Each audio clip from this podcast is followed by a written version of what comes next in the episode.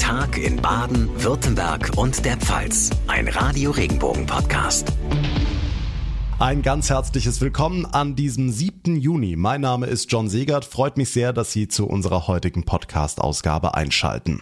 Völlig egal, wie mies seine Umfragewerte sind, die Menschen ihn bei öffentlichen Auftritten ausbuhen oder die eigene Partei seinen Sturz plant. Der britische Premierminister Boris Johnson ist das Paradebeispiel eines Stehaufmännchens.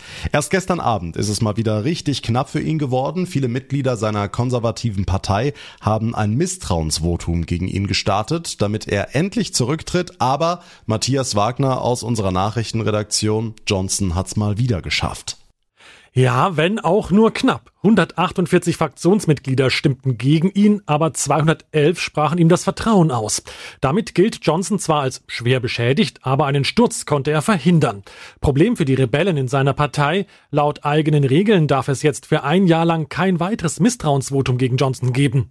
Hintergrund des Ganzen sind ja die vielen Affären des Premiers, Stichwort Partygate. Johnson ist als Firebeast bekannt und hat ein paar Mal zu oft über die Stränge geschlagen, ne? Und das mitten im harten Corona-Lockdown. Dabei wurde offenbar heftig im britischen Regierungssitz gefeiert. Weinflecken und ja, Erbrochenes musste das Reinigungspersonal von den Wänden putzen, so die letzten Enthüllungen. Johnson hat demnach oft mitgefeiert. Dafür kassierte er sogar einen Strafzettel der Polizei. Und das in einer Zeit, in der Angehörige von Verstorbenen nicht mal an der Beerdigung teilnehmen durften wegen des Lockdowns. Aber Matthias, wie geht's denn jetzt weiter für Johnson? Hat er jetzt erstmal seinen Kopf aus der Schlinge gezogen?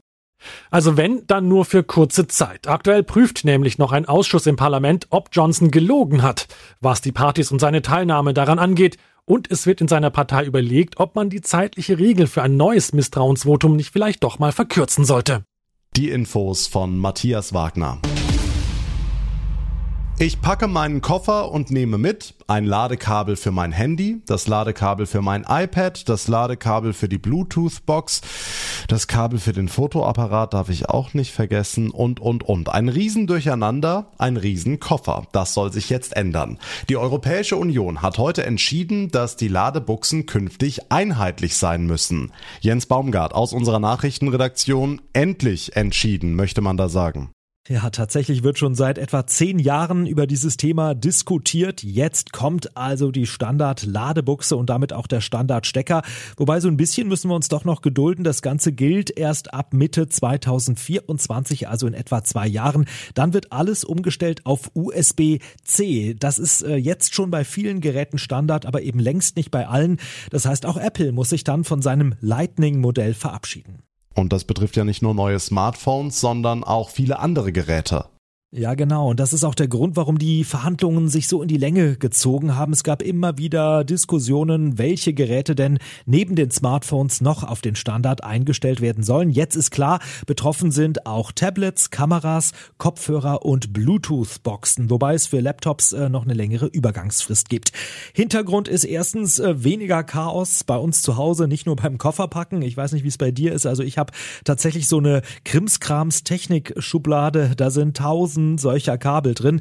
Zweitens, wenn man das alles mal zusammenrechnet mit dieser Vereinheitlichung, können wir tatsächlich insgesamt 1000 Tonnen Elektroschrott sparen.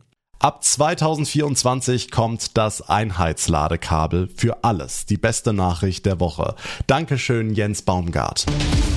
Nachrichten für Rhein-Neckar, den Odenwald und den Kraichgau. Ich bin Alexandra Jone. Man ist gerade mit dem Auto auf dem Weg zur Arbeit und plötzlich geht gar nichts mehr. Das ist in den letzten Tagen und Wochen auch in Heidelberg und Mannheim immer wieder passiert, weil sich die Umweltaktivisten der letzten Generation auf der Straße festgeklebt hatten. Auch heute sind wieder deutschlandweit Aktionen geplant. Damit bringen sie ganz schön viele Menschen gegen sich auf. Ist das denn Sinn der Sache? Sprecher Raoul Semmler. Wir würden ja nicht stören, wenn irgendwie Millionen Menschen wie 2019 auf den Straßen wären und wenn sich wirklich was ändern würde, dann würden wir das natürlich nicht tun. Es geht aber auch nicht darum, ob wir beliebt sind, sondern es geht darum, dass unsere Regierung handelt. Die letzte Generation fordert, den Ausbau von fossilen Energien sofort zu stoppen.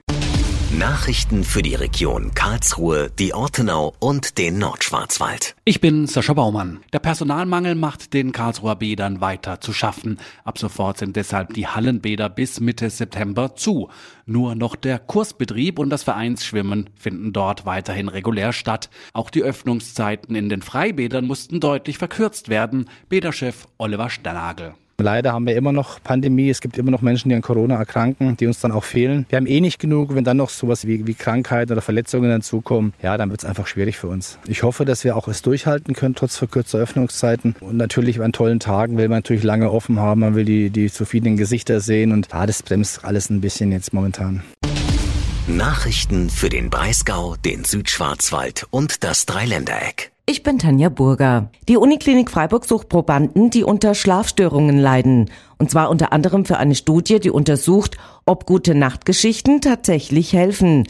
Dabei werden zwei verschiedene Geschichten vorgelesen. Die eine ist witzig, in der anderen geht's ums Einschlafen. Studienleiter Dieter Riemann. Das Ganze findet äh, natürlich bei uns im Schlaflabor statt und wir haben diese Texte als Hörbuch gespeichert und die werden dann abgespielt. Man hört das im Schlaflabor und wir untersuchen die Leute dann auch danach im Schlaflabor, weil wir direkt die Effekte messen wollen. Wenn Sie sich für die Studie bewerben wollen, die Infos dazu gibt's auf regenbogen.de.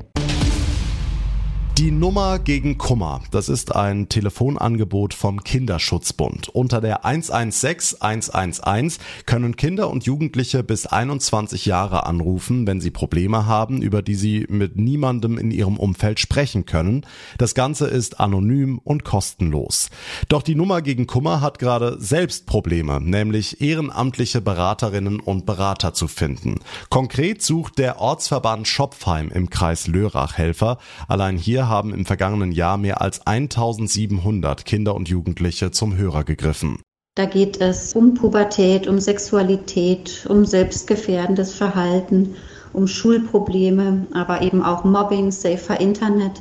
Das sind so die Themen, die Jugendliche beschäftigen sagt Anna Homberg. Sie ist Geschäftsführerin beim Kinderschutzbund Schopfheim. Wenn es notwendig ist, vermitteln die Berater weiter an professionelle Hilfsorganisationen. Aber was gesprochen wird, bestimmen die Kids selbst.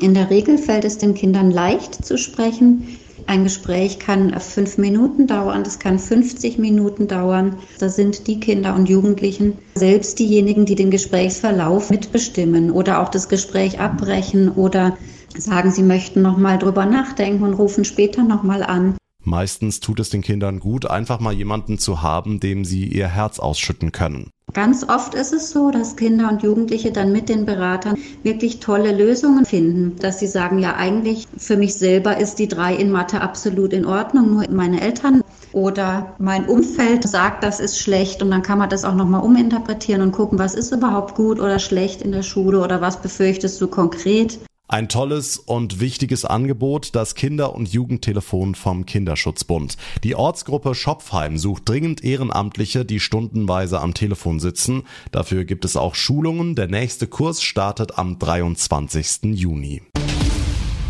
Unsere Winzer in Baden und der Pfalz entdecken immer häufiger an ihren Weinstöcken, da fehlen ja die Blätter. Gerade jetzt, wo die Weinblätter zart und grün sind, da wird anscheinend gerne mal zugegriffen und abgezupft. Aber warum? Die Leute hier kochen crosskulturell diese Art von gefüllten Weinblättern. Mittlerweile gibt's die auf fast jedem Vorspeisenbuffet und damit sind natürlich die Begehrlichkeiten für das Weinlaub gewachsen sagt Nathalie Müller, Winzerin beim Weingut Adam Müller in Leimen im Rhein-Neckar-Kreis. Sie hat auch schon mal welche auf frischer Tat ertappt. Ich mache da auch niemandem einen Vorwurf. Ich glaube nicht, dass da jemand eine böse Absicht hatte, sondern dass man schlichtweg das wahrgenommen hat, da wächst was draußen und man dann gesagt hat, ja, das brauchen wir zum, zum gefüllte Weinblätter machen und es da gar kein Unrechtsbewusstsein gab oder auch gar nicht die Wahrnehmung, dass man diese Pflanze damit zerstören kann oder den Jahrgang. Und das ist das eigentliche Problem. Wenn an einer Rebe viele Weinblätter fehlen, gibt's keine Ernte. Man kann sogar Rebstöcke damit umbringen, weil die Pflanze dann keine Photosynthese über Sommer betreiben kann, dementsprechend keine Nährstoffe speichern kann. Also der komplette Stoffwechsel und Metabolismus der Pflanze ist dadurch dann gestört. Und noch was sollte jeder im Hinterkopf haben, der frische Weinblätter mitgehen lässt. Da sind bestimmt auch dann und wann Kollegen dabei, die konventionell arbeiten. Also tatsächlich mit systemischen Pflanzenschutzmitteln. Und da kann es dann, je nachdem, welche Mengen verzehrt werden, ähm, doch auch gefährlich werden. Also von daher sollte man das auch im Selbstschutz eben nicht machen. Wer auf selbstgemachte, gefüllte Weinblätter jedoch nicht verzichten will, für den hat Nathalie Müller einen Tipp. Man kann mittlerweile äh, in Rebschulen für wirklich ganz, ganz kleines Geld äh, kleine Reben kaufen, die resistent sind, das heißt, die keinerlei Pflanzenschutz brauchen. Ähm, die kann man sich in Blumentöpfe setzen. Das sieht richtig schön aus. Wenn man einen Garten hat oder einen Balkon, überhaupt kein Problem. Und dann hat man einfach jedes Jahr sein eigenes Weinlaub, hat da überhaupt keine Probleme äh, gesundheitlicher Art und kommt auch nicht in Konflikt mit den Besitzern. Also bitte keine Weinblätter von den Reben rupfen, das ist der dringende Appell unserer Winzer. Fußballklassiker heute Abend in München. Die deutsche Nationalmannschaft spielt gegen England. Es ist die zweite Partie in der Nations League. Unser Sportreporter Moritz Einzel ist für uns in München. Moritz, deine Einschätzung, wie schwer wird's? Was erwartet uns?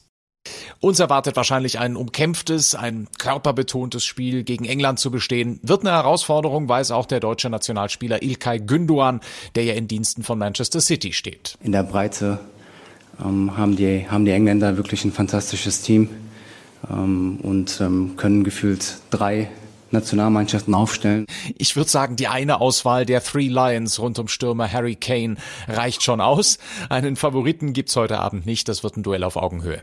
Hm, wenn wir mal auf das Turnier gucken, dann ist die Ausgangslage für beide eher schwierig.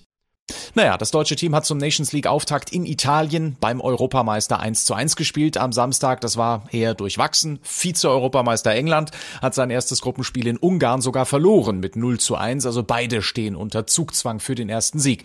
Bundestrainer Hansi Flick. Von daher ist es für uns natürlich ein richtig großer Brocken und äh, wir freuen uns auf dieses Spiel. Und die Münchner Arena, die wird wahrscheinlich ausverkauft sein. Das ist für Flick sicher besonders schön, denn volle Ränge in München hat er in seiner Zeit als Bayern-Trainer ja pandemiebedingt fast nie erlebt.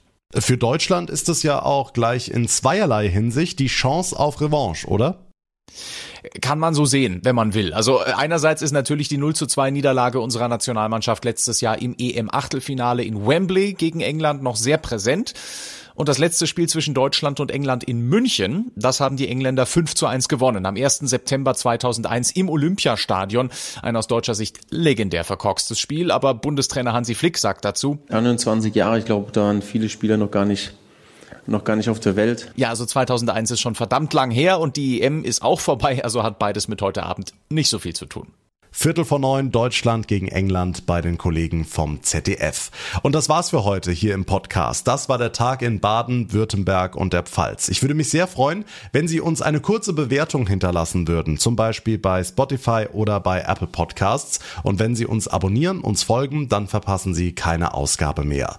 Mein Name ist John Segert. Ich bedanke mich ganz herzlich für Ihre Aufmerksamkeit und Ihr Interesse. Wir hören uns dann morgen Nachmittag in der nächsten Folge wieder. Bis dahin eine gute Zeit und einen schönen Abend. Tschüss.